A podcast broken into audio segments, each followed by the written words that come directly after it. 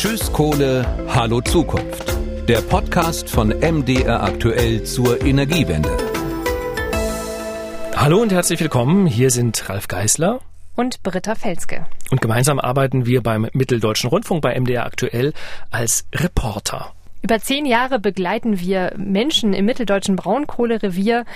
Wir sind total gespannt, wie sich äh, ihr Leben und ihr Blick auch verändert in den kommenden zehn Jahren. Fünf Leute, die wir treffen wollen, immer an den gleichen Orten.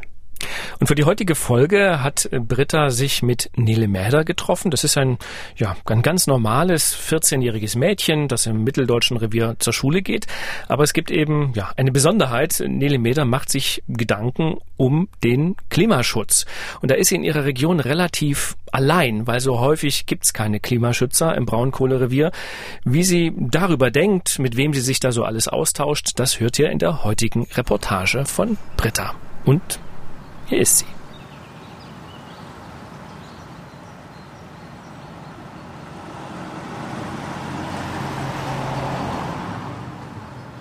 So klingt Michlitz zur Hauptverkehrszeit gegen 16 Uhr. Etwa alle zehn Minuten fährt ein Auto durch das Dorf. Fünf Fahrminuten in die eine Richtung liegt die Kleinstadt Lützen. Fünf Fahrminuten in die andere rauschen Autos über die A38 durch Sachsen-Anhalt. Nele lebt mit ihrer Familie hier, ihren Eltern, ihrer kleinen Schwester, ihrem Hund Kenny. Fragt man die 14-Jährige, was Michlitz alles zu bieten hat, sagt sie, es gibt nichts. Gemeinsam schauen wir uns dieses Nichts genauer an. Nele spaziert los.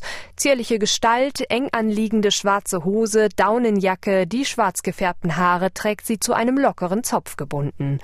Auf den zweiten Blick hat das Dorf dann doch etwas mehr als nichts zu bieten. Ein Reiterhof, zu dem Nele inzwischen nicht mehr geht, zwei Bushaltestellen, allerdings hält hier nur der Schulbus, einen Kinderspielplatz und es gibt eine freiwillige Feuerwehr. Ich glaube, da kann man auch mitmachen, also so Jugendfeuerwehrmäßig, aber na. Kurzum, die ländliche Umgebung, die Stille, die ihre Eltern hierher gezogen haben, findet Nele gerade hauptsächlich langweilig. Und wenn irgendwas passiert, dann weiß es direkt jeder. Trotzdem ist Michlitz ein Ort, der ihr wichtig ist. Weil das ist ja wirklich Heimat für mich. Auch wenn ich es jetzt hier sage, wenn ich jetzt hier sage, ja, es ist blöd, meine Freunde sind hier nicht in der Nähe alle. Oder ja, es ist blöd, es ist alles so ruhig, nie fährt ein Bus oder so. Aber andererseits ist es dann doch wirklich schön. Schön und schützenswert. Und das wäre jetzt nicht so cool, fände ich, wenn ich irgendwann in einem Land lebe, das unglaublich vom Klimawandel betroffen ist. Der Klimawandel treibt sie um. Das sei nicht die Regel in ihrem Umfeld. Weder in ihrem Freundeskreis noch in der Familie mache sich jemand darüber viele Gedanken. Die beschäftigen sich wahrscheinlich mit anderem, aber eben nicht mit Kohleabbau und Klimawandel. Ich glaube, das ist vielen auch gar nicht so bewusst, dass es so schädlich ist. So unterschwellig weiß man das, aber so richtig tun will man da auch nichts. Und hier ist halt wirklich nichts, was dementsprechend irgendwie kritisch ist oder das animiert, also darüber nachzudenken. Und also es gibt keine richtigen Gruppen oder so und auch keine Organisation, von der ich wüsste, die groß gemacht wird hier oder so. Das ist ja alles eher in größeren Städten dann. Das liegt vermutlich auch daran, dass Michlitz noch zum mitteldeutschen Braunkohlerevier gehört. Noch immer leben viele Menschen hier von und mit der Kohle. Der nächste Tagebau, Profen, ist nur rund zehn Kilometer entfernt. Bis vor ein paar Jahren ist Nele in Hohenmölsen zur Schule gegangen, mitten im Revier. Das Kohleunternehmen Mibrak kooperiert mit dem Gymnasium dort. Es gibt Projekttage, Exkursionen in den Tagebau. Der kritische Blick auf die Kohle habe ihr dabei oft gefehlt. Eben auch im Unterricht manchmal haben wir darüber geredet, aber sonst halt eher weniger. Also es war wirklich sehr, sehr unterschwellig. Daher versorgt sich Nele woanders mit Informationen. Durch soziale Medien zum Beispiel da sieht man doch schon öfters mal sowas, wo es heißt, hier unterschreib mal, das ist ähm, was gegen Kohleabbau, gegen Klimawandel. Oder zum Beispiel, wenn man liest, also jetzt wissenschaftliches oder sich allgemein dafür interessiert, merkt man das. Schließlich fand Nele heraus, dass auch unter ihrem Dorf Kohle liegt. Ihr Interesse daran teilt sie mit einer Nachbarin. Nur ein paar Häuser neben Neles Familie wohnt Dorothee Berthold. Sie öffnet das Tor zu ihrem Grundstück und bittet zum Plausch in den Hof. Die Rentnerin engagiert sich in der Bürgerinitiative Zukunft statt Braunkohle Region Lützen. Trotz beschlossenem Kohleausstieg hat sie Angst, dass auch Michlitz der Kohle noch zum Opfer fallen könnte. Denn auf dem Papier, dem Raumordnungsplan, liegt das Dorf nach wie vor im sogenannten Braunkohlevorranggebiet. Und das ist natürlich überhaupt kein gutes Zeichen für uns. Wir sind also unserer Angst weiterhin nicht los. Ein Sprecher aus dem Ministerium für Infrastruktur und Digitales des Landes Sachsen-Anhalt versichert, es gebe absolut keinen Bedarf mehr an der Kohle aus dem Lützener Becken. Auch Falco Grube, Vizefraktionschef der SPD im Landtag, geht davon aus, dass der Raumordnungsplan bald überarbeitet wird. Anwohner und Kommunen drängten zu Recht darauf, denn in einem Braunkohlevorranggebiet herrsche Stillstand. Anträge für Neubauten seien praktisch zwecklos.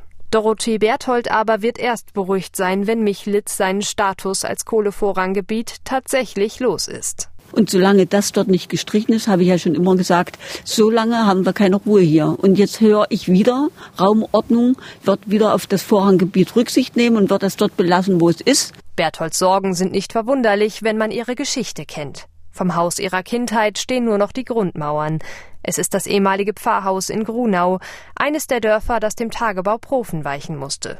Berthold geht davon aus, dass die Bagger sehr bald auch noch den letzten Rest ihrer Heimat abtragen, um an die Kohle darunter zu kommen.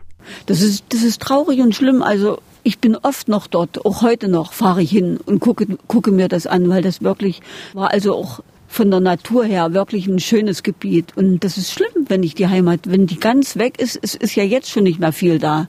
Aber es gibt noch viele Bäume und so, die wir kennen, wo wir rumgeklettert sind. Nele hört sich das ohne erkennbare Reaktion an. Doch dann platzt es aus ihr heraus. Ich werde da richtig aggressiv. Also was heißt aggressiv, aber es regt mich so auf. Ich meine, die sollen uns in Ruhe lassen, die sollen Windräder bauen, anstatt hier irgendwas aufzubaggern. So, das bringt doch einen Scheißdreck. Entschuldigung für die Wortwahl. Für Nele ist es eine schreckliche Vorstellung, ihre Heimat zu verlieren. So, weil ich will mit meinen Eltern hier noch Zeit verbringen, wenn ich ausziehe. Es ist jetzt nicht so, dass ich sage so, nö, das war's jetzt, tschüss, so, wenn ich 18 bin. Das stelle ich mir wirklich schlimm vor, weil meine Kindheit ist hier. Wenn ich später mal Kinder habe, dann will ich denen zeigen können, ja, guck mal hier auf dem Baum, da bin ich hingefallen, habe mir das Bein gebrochen oder guck mal da, da habe ich mich damals immer vor meinen Eltern versteckt, wenn ich Scheiße gebaut habe. Den Kohleausstieg sieht sie im Grunde durchweg positiv. Naja, ich würde schon sagen, dass es auch ähm, Kontraargumente gibt, aber zum Beispiel, wenn man jetzt umsteckt auf die erneuerbaren Energien, das schafft ja auch nochmal neue Jobs. Also wer baut denn die Solaranlagen und wer baut die Windräder und wer wartet die oder das schafft ja nochmal neue Jobs, wenn es jetzt zum Beispiel darum geht, dass Menschen ihren Job verlieren. Nele ist optimistisch. Durch die Zukunftsbrille sieht die 14-Jährige mehr Windräder, mehr Solarpaneele, neue Häuser in ihrem Dorf. Und sie selbst hat auch schon einen ganz klaren Plan für ihre eigene Zukunft. Chirurgin, Herzchirurgin. Das geht natürlich nicht in Michlitz. Kein Problem, denn ich bin eher ein Stadtmensch. Aber die Möglichkeit zurückzukommen, auf Besuch, die will sie trotzdem auch in zehn Jahren noch haben. Der Dorfrundgang ist beendet. Alles gesehen in Michlitz, vom Dorfteich bis zum Feuerwehrhaus.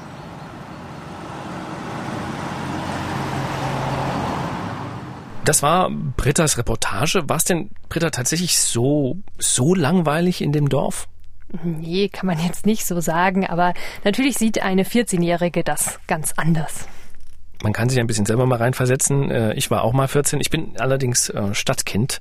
Deswegen kann ich es nur so halb nachvollziehen, wie furchtbar es sein muss, auf so einem Dorf groß zu werden oder vielleicht auch wie schön. Es kommt ein bisschen drauf an, auf die Perspektive. Ja, ich glaube auch, dass sie beide Seiten sieht. Worum geht's denn in der nächsten Folge unseres Podcasts? Ja, ich treffe mich mit einem echten Revierbürgermeister sozusagen, Andy Haug aus Hohenmölsen, mitten im mitteldeutschen Braunkohlerevier. Und ähm, ja, in seiner Stadt, in seiner Kommune wird sich natürlich ziemlich viel verändern in den nächsten zehn Jahren. Äh, die Stadt ist sozusagen umzingelt von Braunkohlekraftwerken und von Tagebauen. Also man sieht überall ganz klar die Spuren des Kohleabbaus.